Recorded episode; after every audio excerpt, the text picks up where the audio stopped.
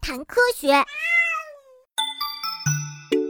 小 PT 不仅在陆地上行走困难，飞行的本领也非常的差劲，因此呀，它们大部分时间都在水里度过，就连觅食和交配也在水中完成，甚至连筑巢也是在水面上完成的。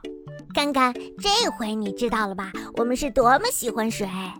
求爱时，小 PT 互相交换水草屑的原因就在于此，这是它们筑巢时。必备的材料，雄鸟把水草屑放在雌鸟面前的举动，就好像是在说：“我们结婚吧。”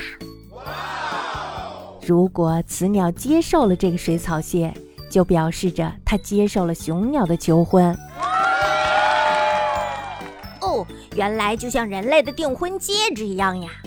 这个可不太像是钻石戒指，这代表着我们要共同建造一个家。经过了这个步骤后。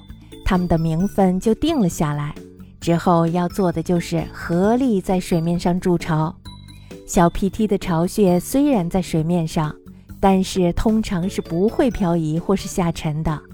这是因为呀，小 PT 夫妇会把巢穴绑在水草上，并且经常进行修缮。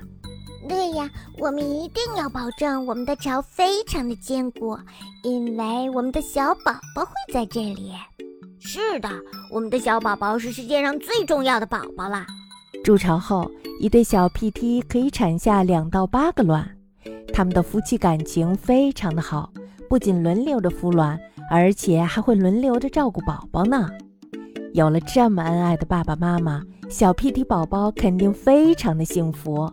嗯，对呀，我们当然是非常幸福的啦。虽然他们的巢穴漂浮在波涛阵阵的水面上，但是却是世界上最坚固的巢穴之一。奔跑吧，小 PT！小 PT 的翅膀又小又弱，想要原地起飞几乎是不可能的，因此它们就要像滑翔机一样先助跑。虽然他们的飞行速度并不慢，但是飞行的本领却实在不敢让人恭维。除了在季节变迁时长距离迁移之外，它们几乎不会飞起来。水面上多好呀，又安全，而且还又舒服。嘿。